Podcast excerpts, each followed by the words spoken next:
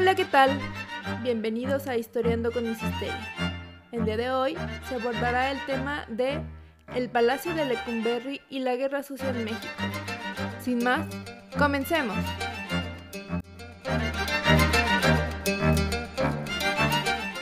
Cada corredor era conocido por una letra. A por robo, B por faltas leves, H para aquellos con sentencias cortas, I para internos distintos o especiales, J para personas consideradas homosexuales o simplemente jotos, nombrados por la letra de su sección, L por fraude, abuso de confianza o similar, M para agitadores políticos, N para exagitadores políticos o de terroristas y atracadores de bancos. La misión de este nuevo centro penitenciario buscaba modernizar el arte de castigar y rehabilitar a todo tipo de delincuentes y desviados sociales.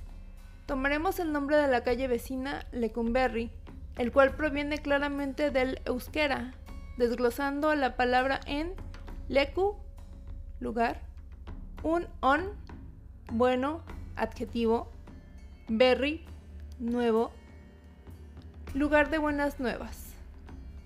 El Palacio de Lecumberri es un gran edificio, anteriormente una prisión, en la colonia Venustiano Carranza, al noreste de la Ciudad de México, que ahora alberga el Archivo Nacional, o conocido también como el Archivo General de la Nación.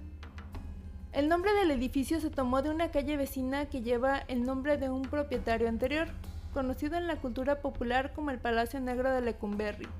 Sirvió como centro penitenciario desde 1900 hasta 1976, debido a que el penal de Belén ya no era suficiente para la capital mexicana, que a fines del siglo XIX ya contaba con alrededor de medio millón de habitantes.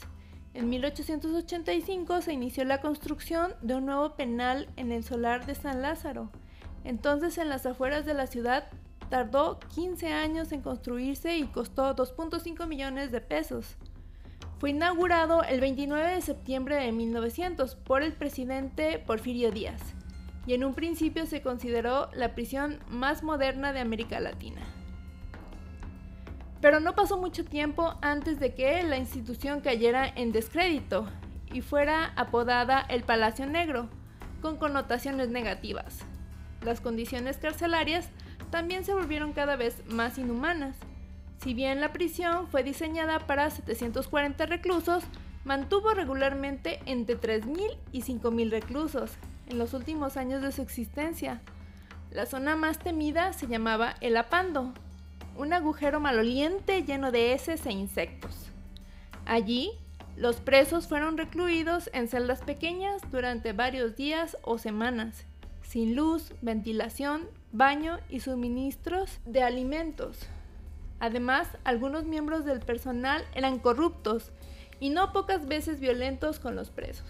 El edificio fue desactivado como prisión en 1976 y entregado al Archivo Nacional del país en 1980.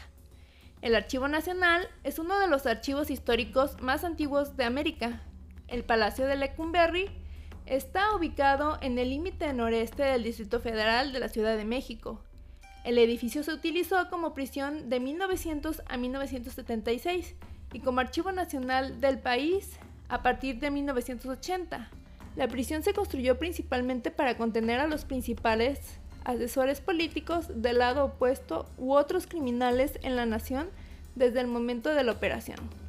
La construcción comenzó en 1888 la inspiración y el diseño del palacio son de Miguel S. Macedo, quien luego estuvo preso allí durante varios meses durante la Revolución Mexicana. Se dice que el diseño está basado en el panóptico de Jeremy Bentham. Este diseño permite que un solo guardia observe a todos los prisioneros sin que ellos puedan saber cuando está mirando el guardia. Por lo tanto, actúa como si siempre estuvieran siendo observados. La prisión fue construida para albergar a 800 hombres, 180 mujeres y 400 niños. Contaba con 804 celdas, talleres, guarderías, talleres de cocina y repostería. También había un área de gobierno, una sección dedicada a médicos y salas de espera. Ahora hablaremos sobre las condiciones de vida. El diario de Lecumberri del poeta colombiano Álvaro Mutis describe su paso por la cárcel en 1958. Las condiciones de vida dentro de la prisión eran muy peligrosas debido al trato que los guardias o funcionarios daban a los internos. La tortura y las palizas eran comunes.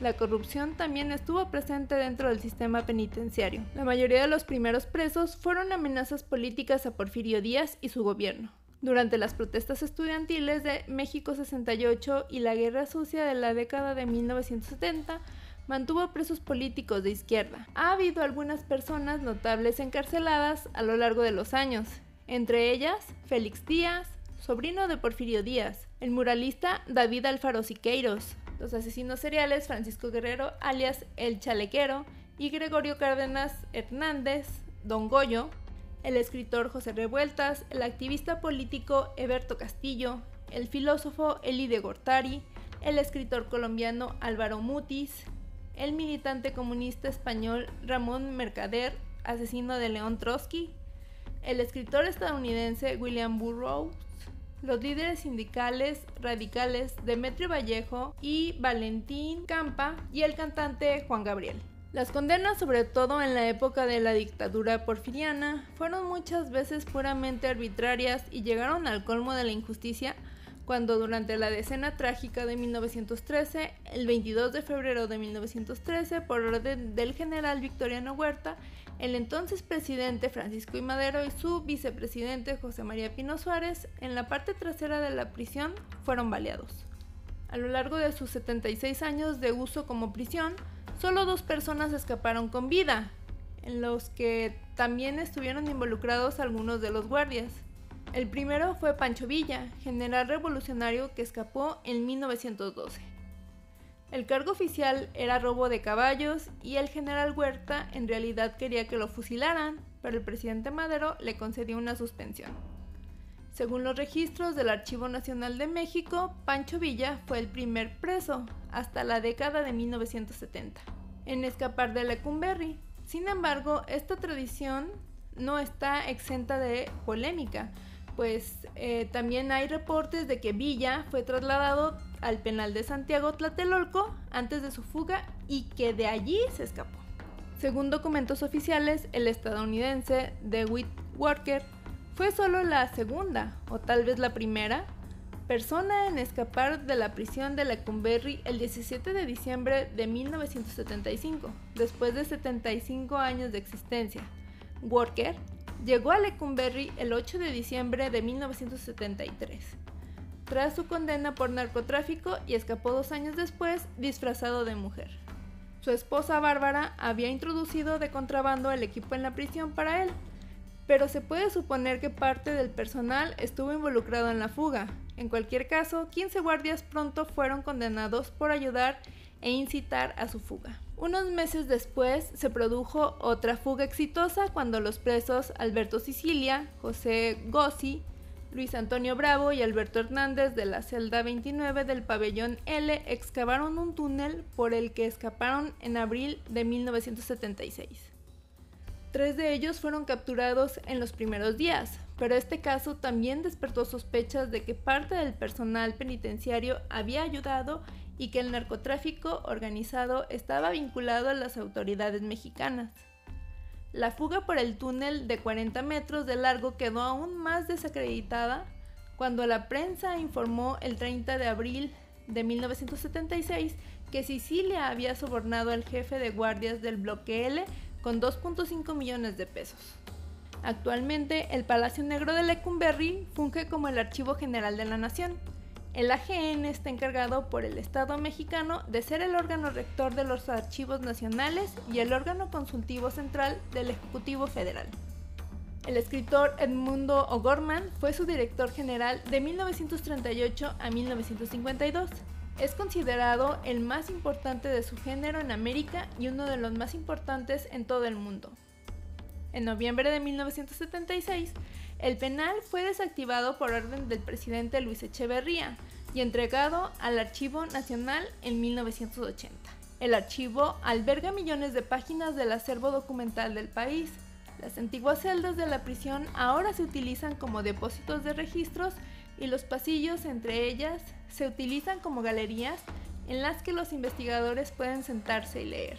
En junio de 2002, el presidente Vicente Fox abrió al público 60.000 expedientes de la policía secreta retenidos en los archivos. Los archivos documentan las acciones del gobierno durante la Guerra Sucia. Hasta aquí con la primera parte de este interesante tema. Continuaremos la próxima semana. No te lo pierdas.